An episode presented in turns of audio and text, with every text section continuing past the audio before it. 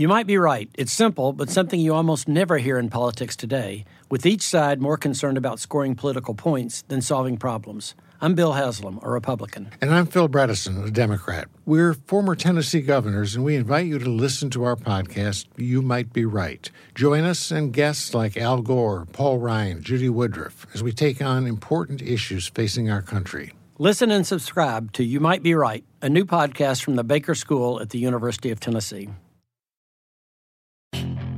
Puedes hacer dinero de manera difícil, como degustador de salsas picantes, o cortacocos, o ahorrar dinero de manera fácil con Xfinity Mobile.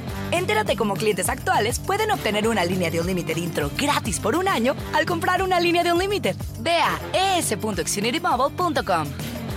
Oferta de línea Unlimited gratis termina el 21 de marzo. Aplican restricciones. Xfinity Mobile requiere Xfinity Internet. Velocidades reducidas tras 20 GB de uso por línea. El límite de datos puede variar. Hola, bienvenidos al podcast de NTN24, el canal de las Américas. Los saludamos hoy, jueves 22 de octubre. Gracias por escucharnos. A partir de este momento, como es costumbre, hacemos un recorrido por lo que es noticia en América Latina, Estados Unidos y el mundo. Hoy será el último encuentro entre Donald Trump y Joe Biden antes de las elecciones del próximo 3 de noviembre.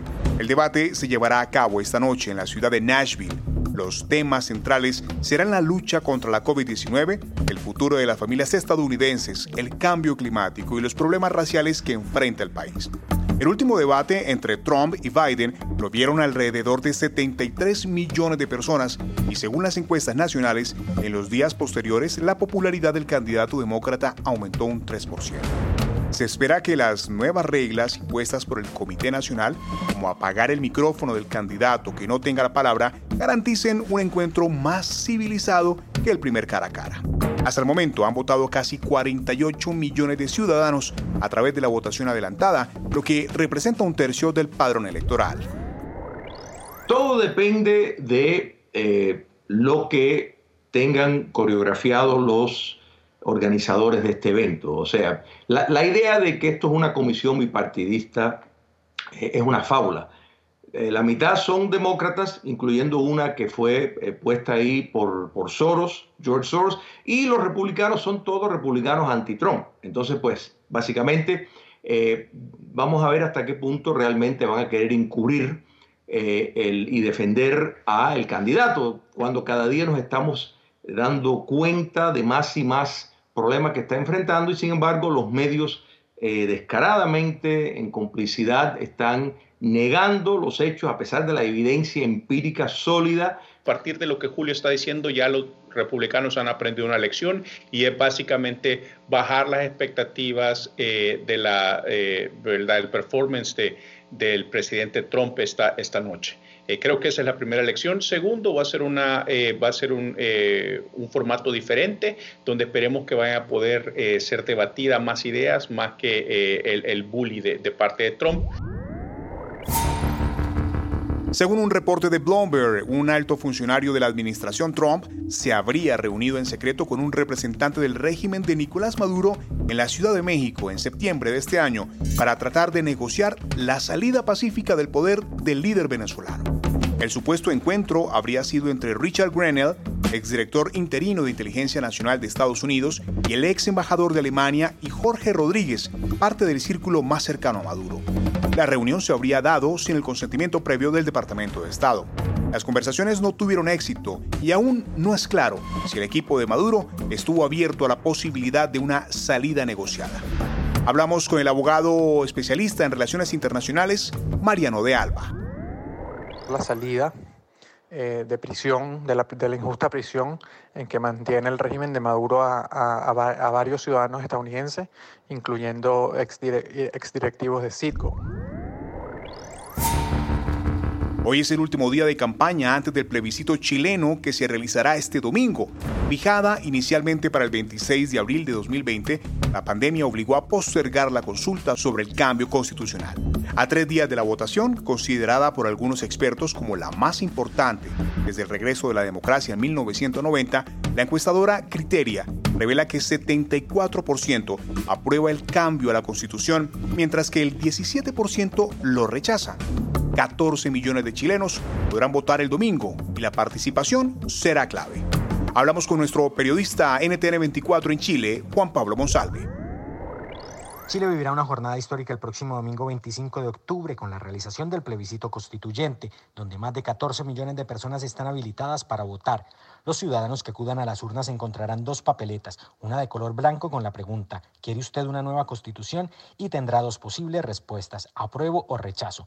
La segunda papeleta, que es de color beige, tendrá la pregunta qué tipo de órgano debiera redactar la nueva constitución, allí hay dos opciones de respuesta. Convención mixta, una asamblea formada en un 50% por constituyentes elegidos para este fin y un 50% por actuales miembros del Congreso, o convención constitucional, conformada en un 100% por constituyentes elegidos para este fin.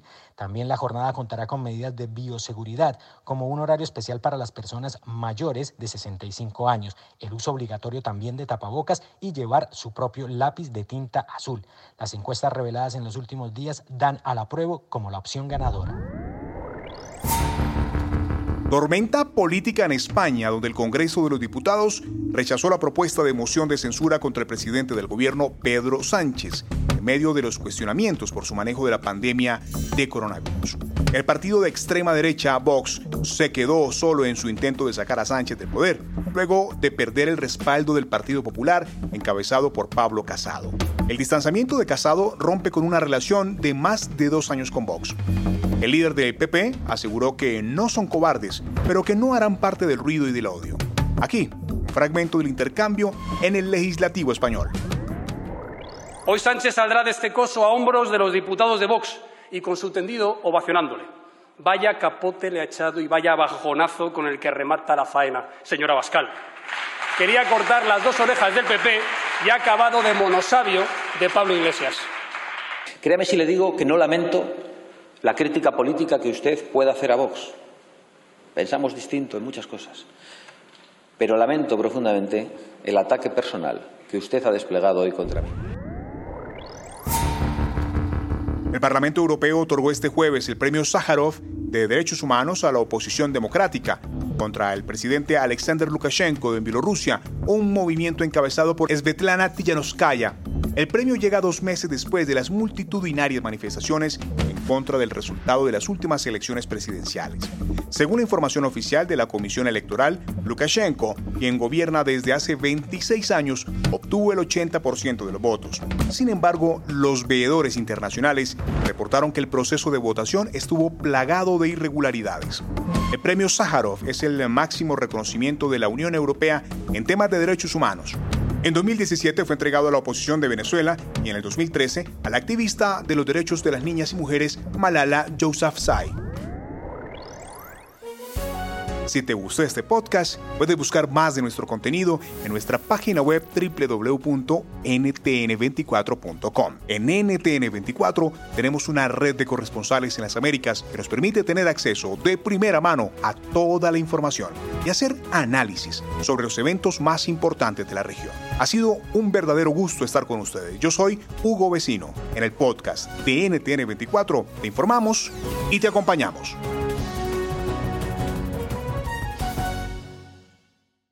Can you remember a time when you thought someone you disagreed with might actually be right? In the new podcast, You Might Be Right, former Tennessee governors Bill Haslam and Phil Bredesen pose that question to guests like Paul Ryan, Al Gore, and Judy Woodruff. Come for the stories, stay for the substance and expert insights into some of the most challenging issues facing the country, including affordable housing, crime, and education. Listen to You Might Be Right a new podcast from the Baker School at the University of Tennessee, available wherever you get your podcasts.